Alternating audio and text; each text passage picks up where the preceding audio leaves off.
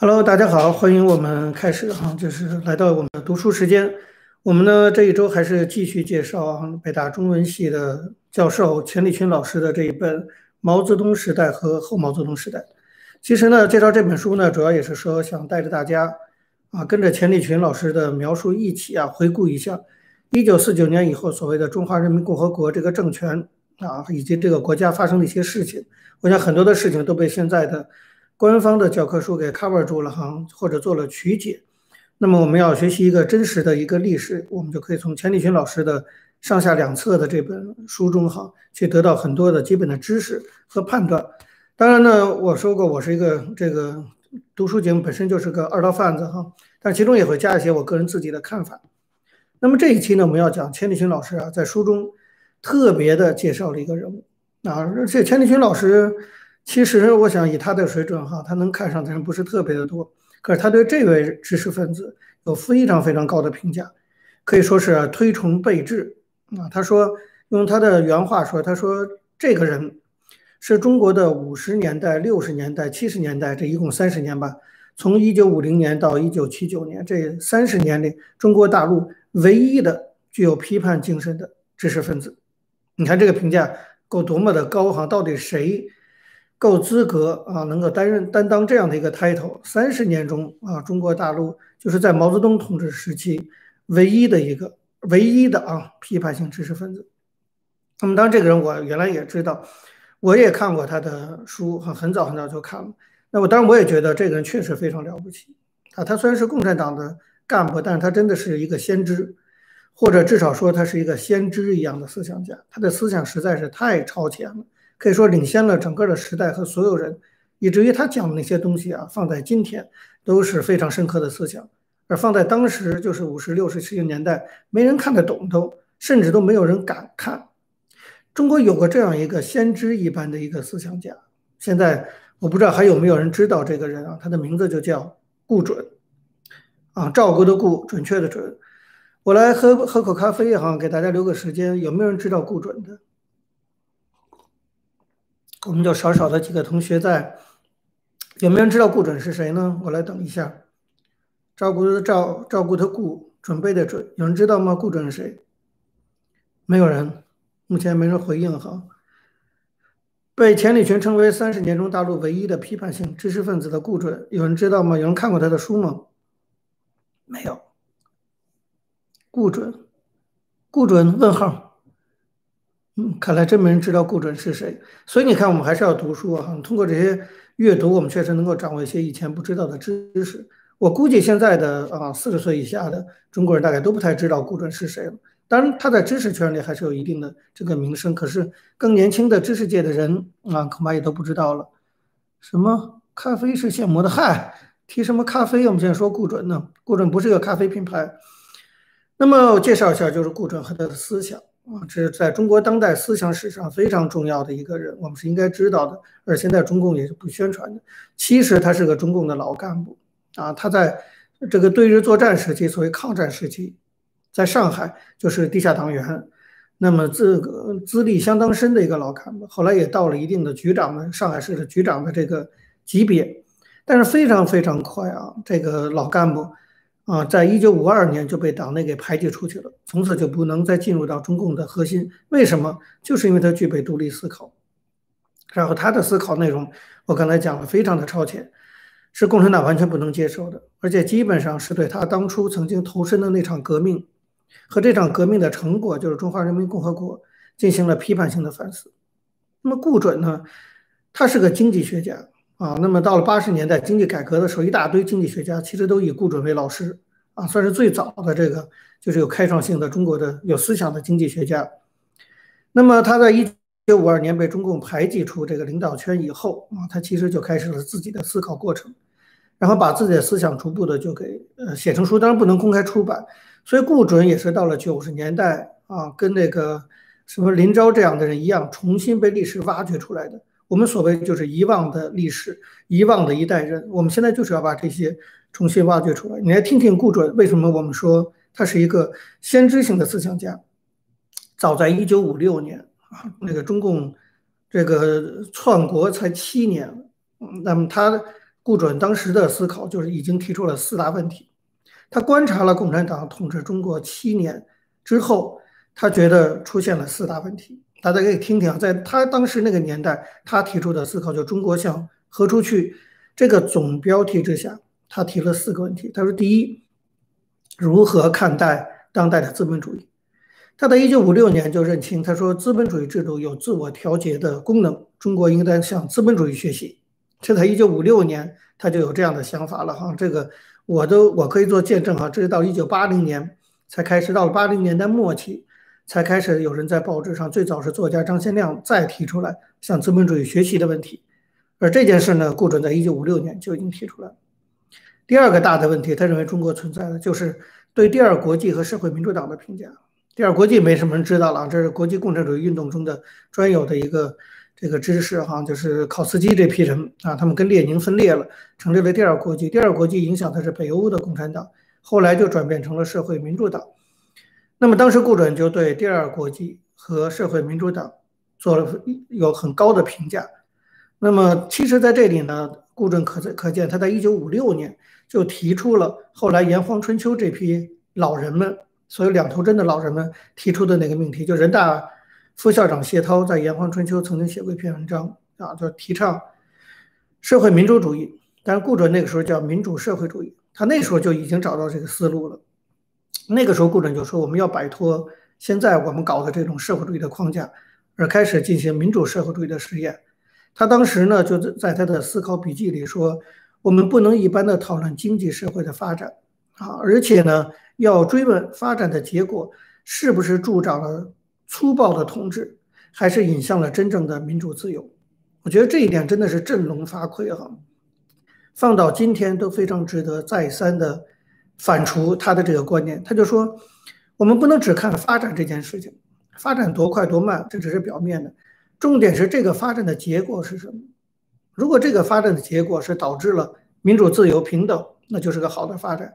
如果这个发展的结果是导致了粗暴的统治，让统治可以更粗暴，这就是不好的发展。大家可以想想看，这句话用来评价我们现在的三四十年的所谓中国八零年代以后的改革开放，是不是非常的精准和启具有启发性？实际上，邓小平、江泽民一路走下来的这个所谓的改革开放，所谓的这个经济发展。顾准在一九五六年就预言，就预言到了啊，就这样的发展会导致一个粗暴的统治。我们到了习近平时代就看到，这样的发展使得国家更有力量去进行这种暴力性的粗暴的统治。那这个担心，顾准在一九五六年就提出来了啊，就是我们一定要这样的来看所谓的社会主义制度的发展。这是他提出的第二大问题。第三大问题呢，他对马克思主义进行反思。顾准是个。爱多非他他天天就是在看书，而且他是个马克思主义专家啊，他也是马克思主义的经，他在做经济学研究嘛。他提出在一九五六年就提出要对马克思主义进行科学的反思。顾准对马克思主义有一个非常大的质疑，这个也是啊，既放在今天都很值得思考。他说，大家知道马克思主义有个很重要的理论核心叫做历史唯物主义。其实顾准的批评，顾准我相信那时候没有看过什么。波普啊，什么这个那个国外的一些当年是批判马克思主义的书，但是他提出的观点啊，跟当时在西方对马克思主义的批判几乎是合拍的，所以我说他是个天才的思想家，真是不得了。他当时就指出，马克思主义的核心历史唯物主义隐含着一个问题，这个问题是什么呢？就是我们知道历史唯物主义啊，马克思主义讲的那一套，说存在着一个历史发展的必然规律。大家记吧，马上上过马盖课的，我们现在年轻人也要上马盖课。不过估计你们上课都打游戏呢，可能也没听。但你要真的看马盖呢，它里头就讲到说历史发展有个必然规律啊，从什么呢？奴隶社会到封建社会，巴拉巴拉，一直到共产主义社会。那么最终一定要走到社会共产主义社会。历史唯物主义认为这是个必然规律，你是改变不了的。顾准认为这是胡扯。顾准认为说哪有这样的事情说？什么一定会导致什么阶段？在这个时候，顾准提出了一个非常犀利的对马克思的历史唯物主义的批判。那他就是说，如果一个理论提出的是一个必然规律，自认为自己是真理，就是说事情一定要这样走，这就不再是理论了，这就变成什么了？变成宗教了。我觉得这一点就是对马克思主义的宗教化的这个概念的提出，是顾准非常大的思想贡献。你可以想想看，我们今天。或者当年的马克思主义啊，作为一个社会科学，作为一种经济学或者社会学，本来它是学科，后来变得不容挑战、不容怀疑，这个时候它就是宗教。所以我们现在说，这个宗教发展到邪门的程度叫什么？那就叫邪教，对不对？一个宗教发展到邪门程度叫邪教。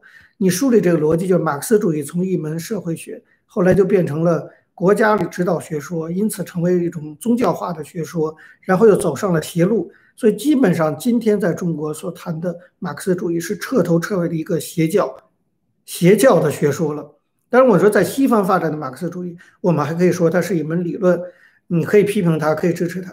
但是在中国语境下的啊，今天习近平所讲的信奉的马克思主义，我可以肯定的说，就是一个彻头彻尾的邪教。这一点，顾准在一九五六年就已经指出了。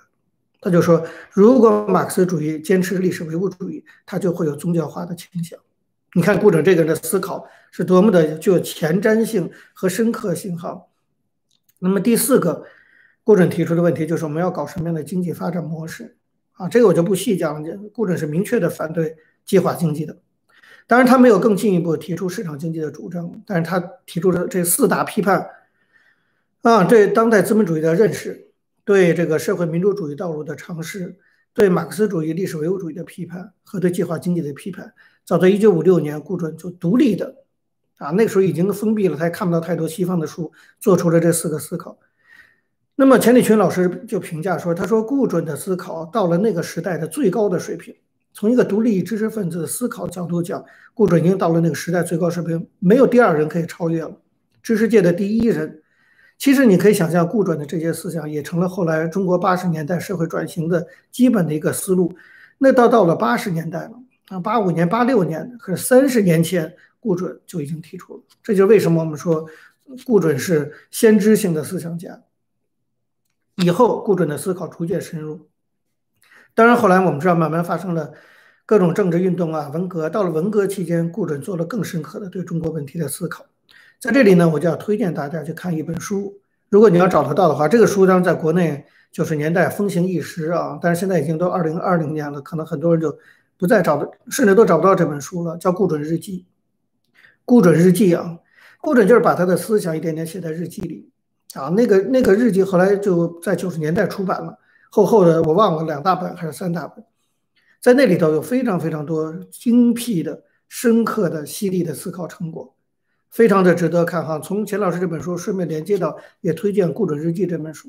你可以看到，在那种黑暗时代，还是有人做非常精彩的这种内思考。但是他讲不出来，可是他把它写到日记留存了下来。那个日记当然包含内容非常丰富，我也不可能完全突然开始去介绍《顾准日记》这本书。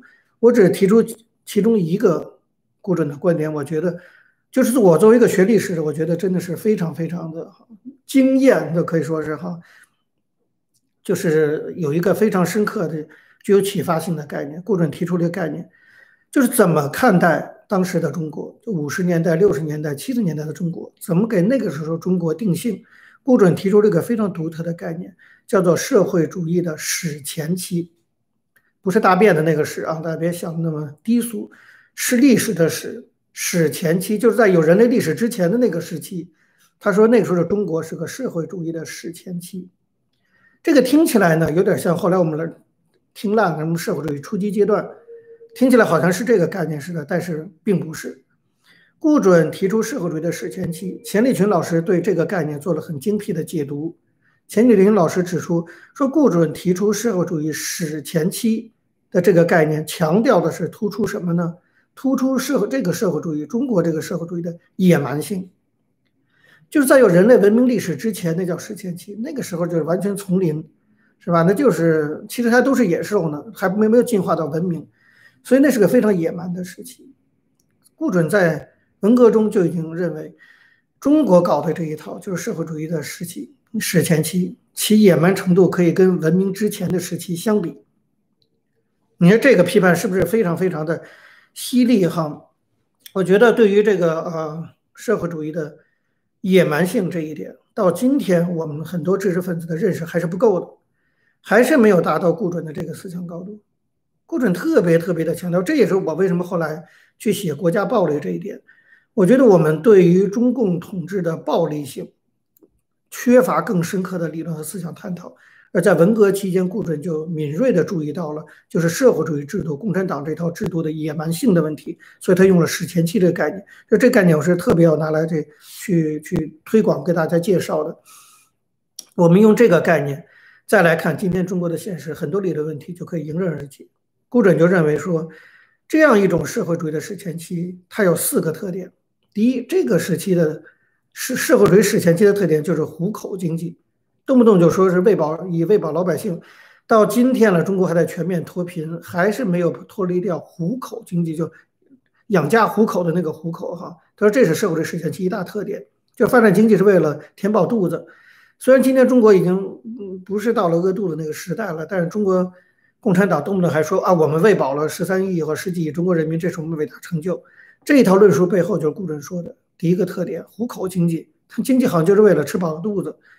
那么第二，顾准说这个时期有个很大特点，叫做战时经济。这个以后我们还会再讲到大跃进的时候讲到战争的战，战时经济就是战时经济有些特点。你比如说政治挂帅，一切以政治为主；你比如说用政治手段实现经济目的；你比如说军事共产主义，这都是就是所谓战时经济的部分。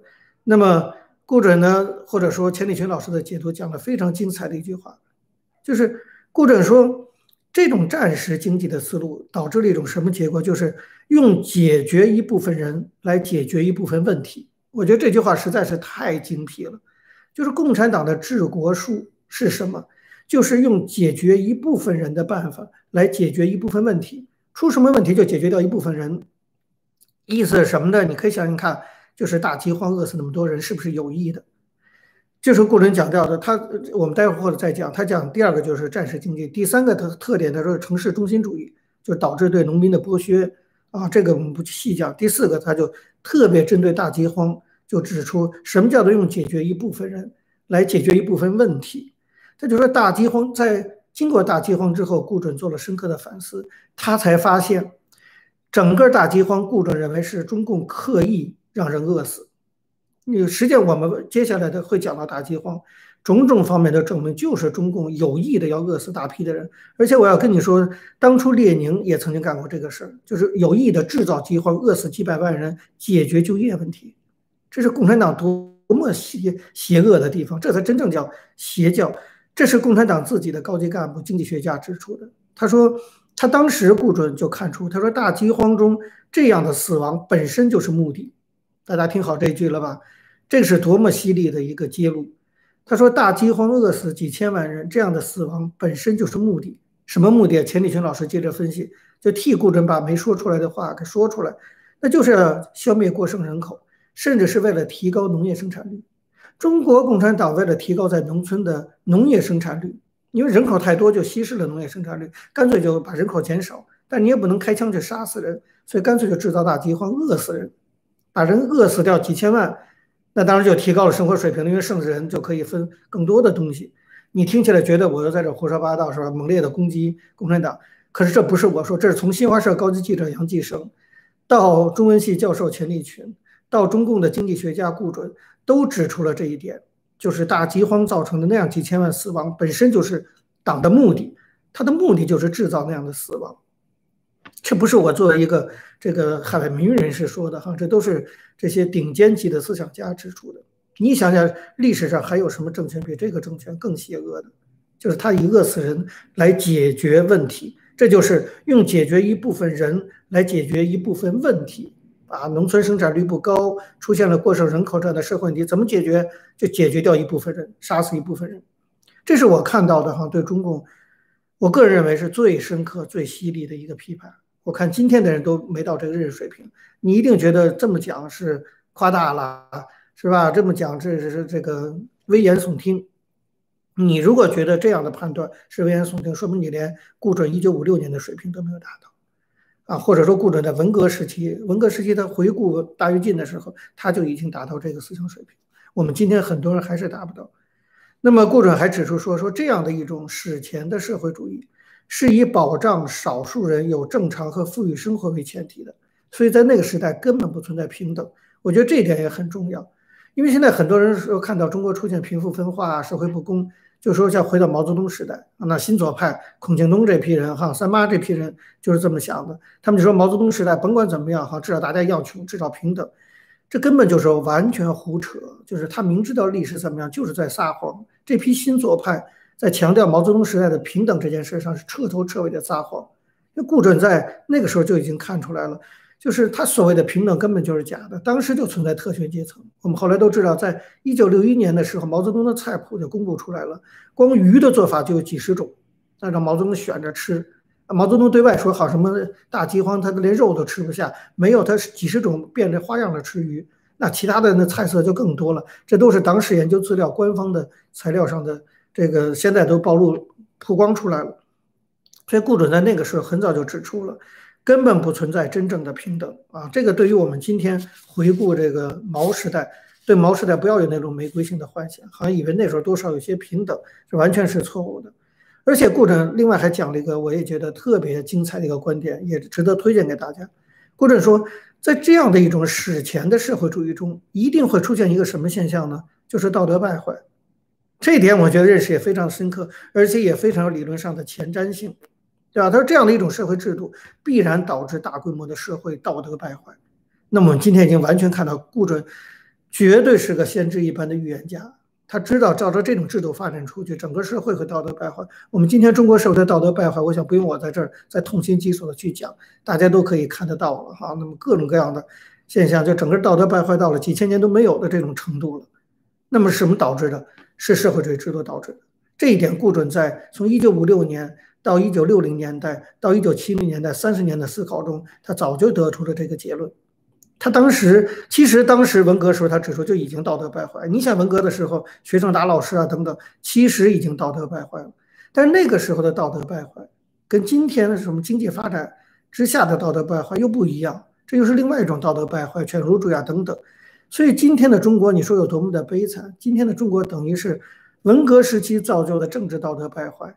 跟现在经济发展造成的这种灵魂上的道德败坏结合在一起，双重的道德败坏，这就是今天中国的现状。而这个现状，顾准在五十到七十年代的思考中，已经在他的顾准日记中已经先知一般的预言到，而现在都发生了。这就是为什么从钱理群老师到我对顾准都非常非常推崇。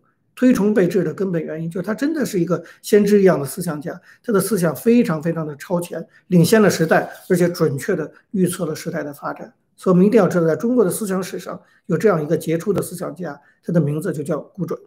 啊，这就是今天我给大家介绍的。但我在此要预告一下哈，下礼拜三的。就是读书时间，我们要有临时有个特别的节目哈，就是我要向大家推荐一本新出的书，而且这本书的作者呢，我们也希望通过连线的方式把他请上来哈。我我这个节目以后慢慢也要开始转型哈，就是邀请跟人对谈的方式。那么就是要推荐这本书，叫《行动创造转型》。钱理群老师的书，我们接下来还会继续介绍，只是中间打断一下，因为这本书新出的这种智库出的书，作者叫王军涛。这是三朝元老哈，从事反动反对派运动几十年的三朝元老，对自己的反对运动的经历、反对运动的思想，题目叫《行动创造转型：中国民主化的思考笔记》。那这本书里他到底写了什么？他个人精彩的一生哈，当然他一生还很还久得很。但之之前的那种三三朝元老的那种反对反对派的运动，到底干了些什么？他对中国未来有什么思考？下礼拜三我把他请上来啊，跟大家。让他来跟大家聊一聊，或者跟我做一个对谈，然后在此先做一个预告，欢迎大家到时候来听。那么我们今天的读书时间就到这儿哈。那其他有这个付费会员的，我们转到这个脸书的平台，我们还可以继续讨论。好，那么再见。